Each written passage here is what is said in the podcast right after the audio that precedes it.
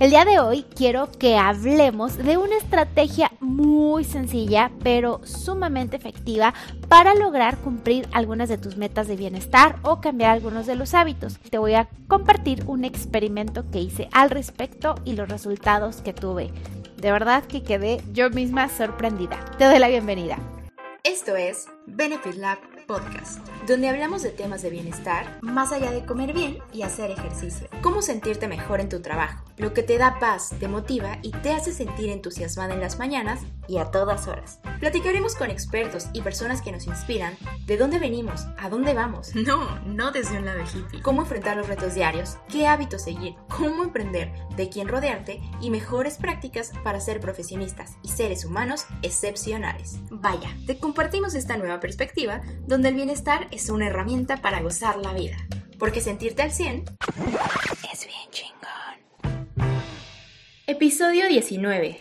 Pues sí, resulta que... me da hasta pena confesarlo, pero cuando inicié con Benefit Lab, eh, mi amiga Mar del Cerro me, me, invitó a un mastermind y este mastermind éramos varios emprendedores de bienestar, health coaches, nutriólogos, mm, la mayoría de ellos llevaba mm, un camino recorrido más grande en el tema de bienestar. Yo venía de una carrera más enfocada en negocios y más enfocada en medio ambiente y la verdad es que nunca había sido muy fan de las redes sociales. Total que en el grupo una de las cosas que compartían muy comúnmente es no sé cómo hacerle para quitarme la ansiedad de estar en redes sociales y la necesidad de registrar todo y de estar viendo lo que hacen los demás. Y yo me acuerdo que en ese momento les decía, no hombre, a mí me pasa todo lo contrario. Yo no sé cómo permanecer más tiempo allí.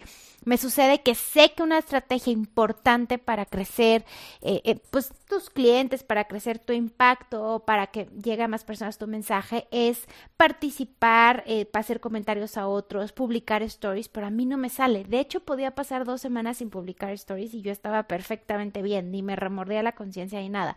Me daba frustración no crecer, pero sabía que yo no estaba, no crecer en redes sociales, digamos, pero sabía también que yo no estaba dispuesta en ese momento a dedicarle más tiempo. Y casi seis años después, déjame te digo que me mordí la lengua, porque me sucedió todo lo contrario comencé a tener una necesidad así física de ver redes sociales. Es, era increíble.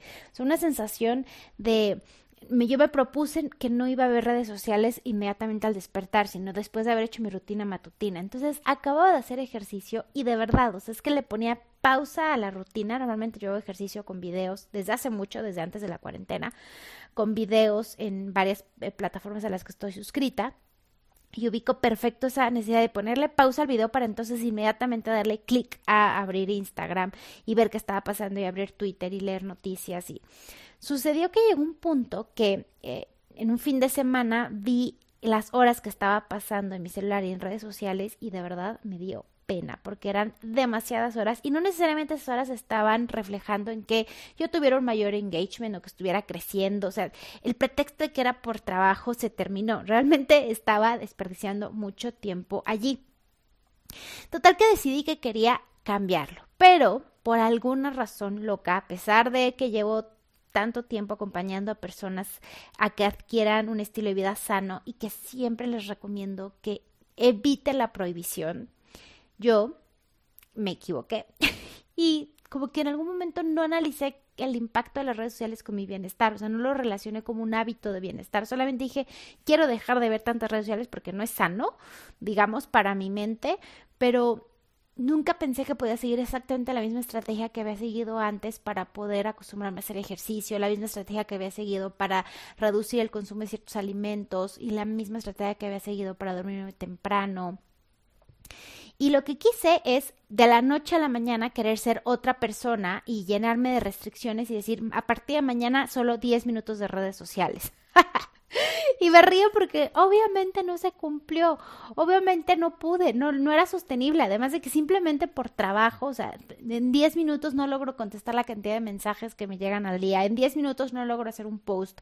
Entonces, es era una era realmente una meta inalcanzable. O sea, estaba haciendo todo mal. Empecé por restricciones, más metas inalcanzables, más de la noche a la mañana querer ser otra persona. Cuando en realidad una estrategia mucho, mucho más efectiva es crear nuevos rituales que desplacen poco a poco aquellas rutinas que me están estorbando. Los nuevos rituales normalmente desencadenan emociones positivas. Crear rituales te ayuda también a reducir las distracciones de, eh, de pronto de la tecnología en ese caso eh, o las distracciones que, que nos podemos poner de, que esas escapaditas a la cocina a comer lo que no necesitas. Los rituales son una excelente forma de darte estructura y es una oportunidad para introducir cambios positivos en nuestra vida.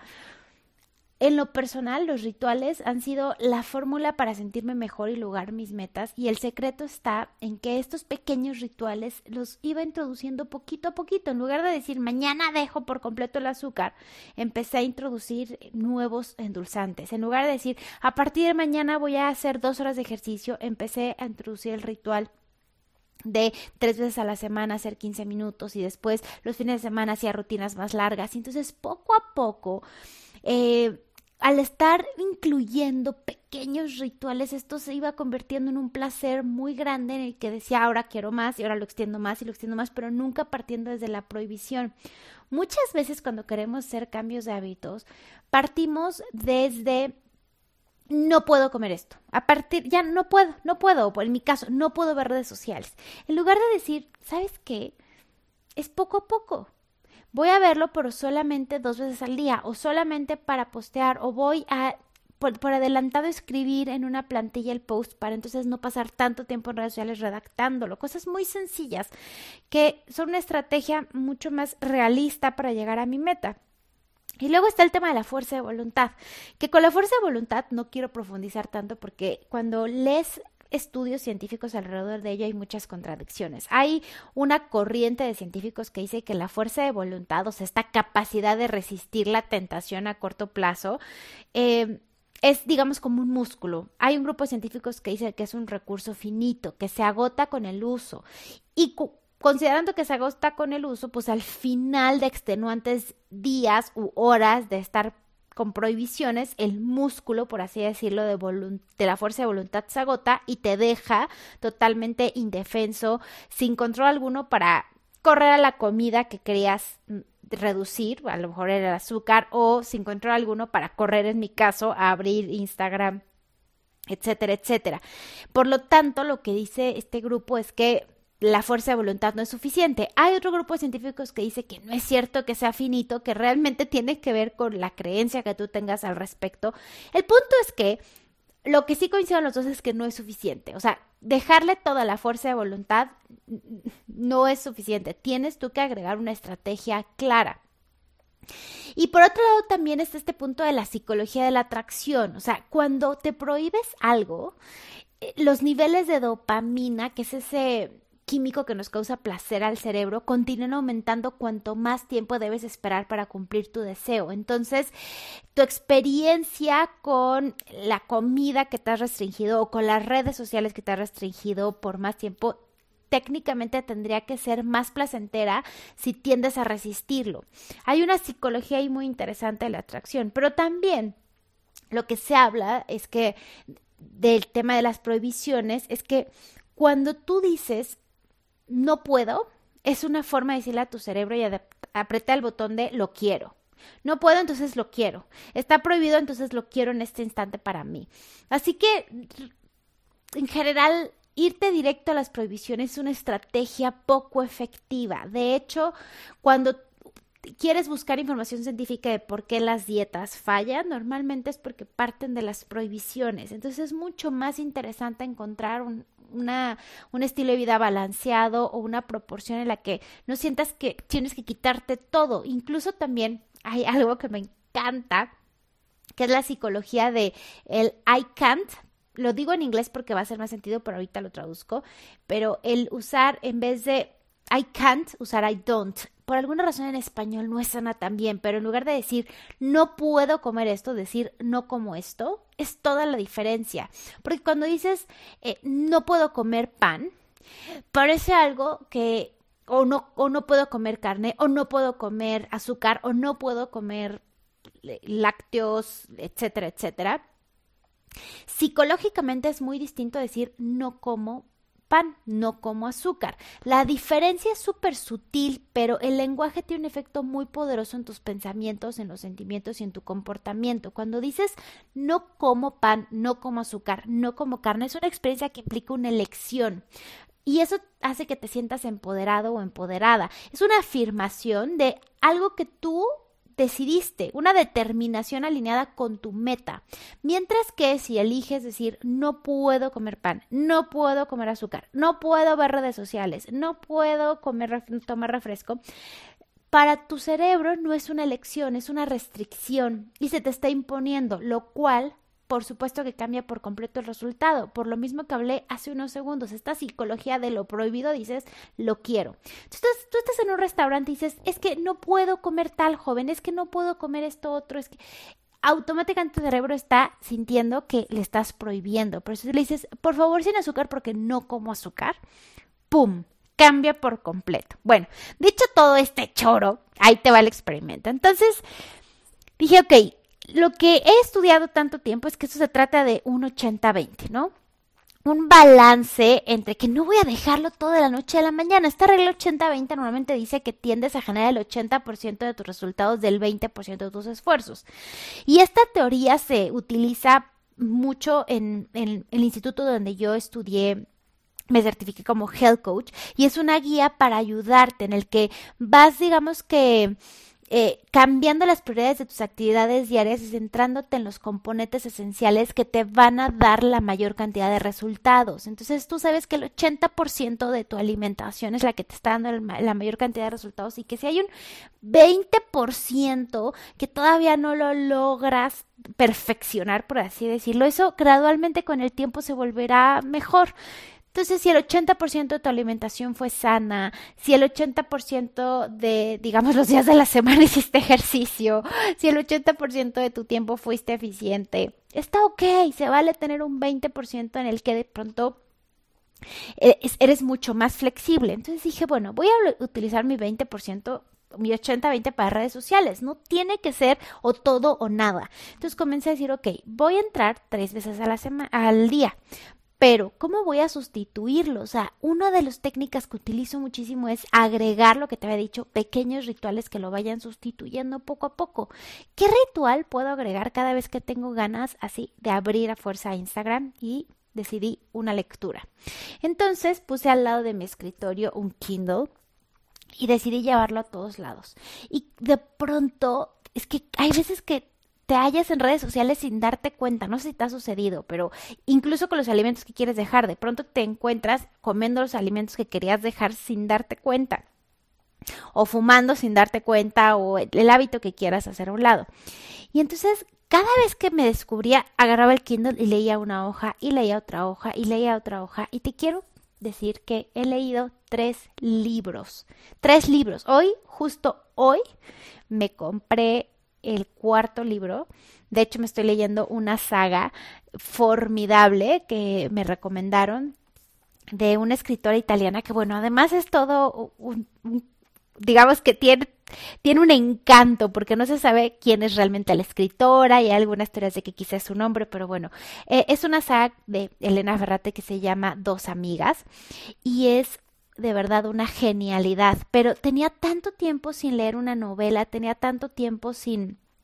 Eh, he leído, llevo varios años casi que todo el tiempo leyendo libros de no ficción, libros enfocados mucho más a, a bienestar, a workplace wellness, a negocios, a emprendimiento, a trabajo como tal, que llegar a esta lectura de Elena Ferrante y de pronto irme atrapando. Y lo que hice realmente es que no crean que me ponía a leer una hora al día, no, sino que poquito a poquito agregaba dos páginas, al siguiente día tres páginas, al siguiente día cuatro páginas, al siguiente día cinco páginas. Y ¡pum! De pronto llevo tres libros a punto de... Eh, empezando el cuarto. Y ha sido increíble porque tuve una reflexión muy grande. Si bien a lo mejor hay menos personas que ven mis historias en Instagram o hay menos seguidores que están constantemente haciendo comentarios, el día que me vaya de este mundo, me voy a llevar estos libros para siempre conmigo, en el sentido estricto en que los disfruté, los gocé, fue tiempo para mí, fue tiempo de relajación. El día que sea mamá o que tenga nietos, voy a poder hacer referencia a este momento y a estos libros y recomendarlos a amigas. Y yo sé que después de esto, ahorita ya tengo el hábito de la lectura de vuelta a mí, porque antes amaba este tipo de literatura. Siempre he sido muy estudiosa y siempre me han gustado los libros, pero tiendo a irme mucho a, esta, a la cosa académica y a lo que me ayuda a ser mejor en mi trabajo y también está rico de pronto leer ficción. Así que sé que esto ya creó un nuevo hábito en mí y es algo que me voy a llevar para siempre, que me ayuda a tener conversaciones, algo que me que, se queda conmigo. Si bien las redes sociales son muy nobles y les debo muchísimo y, he conocido a grandes personas y, y, he tenido a grandes alumnas y a grandes maestras y bueno, ha sido formidable también creo que es importante guardar un equilibrio, guardar un equilibrio y no poner todos los huevos en una canasta o toda tu energía de ocio en, eh, en las redes sociales, sino también encontrar este balance.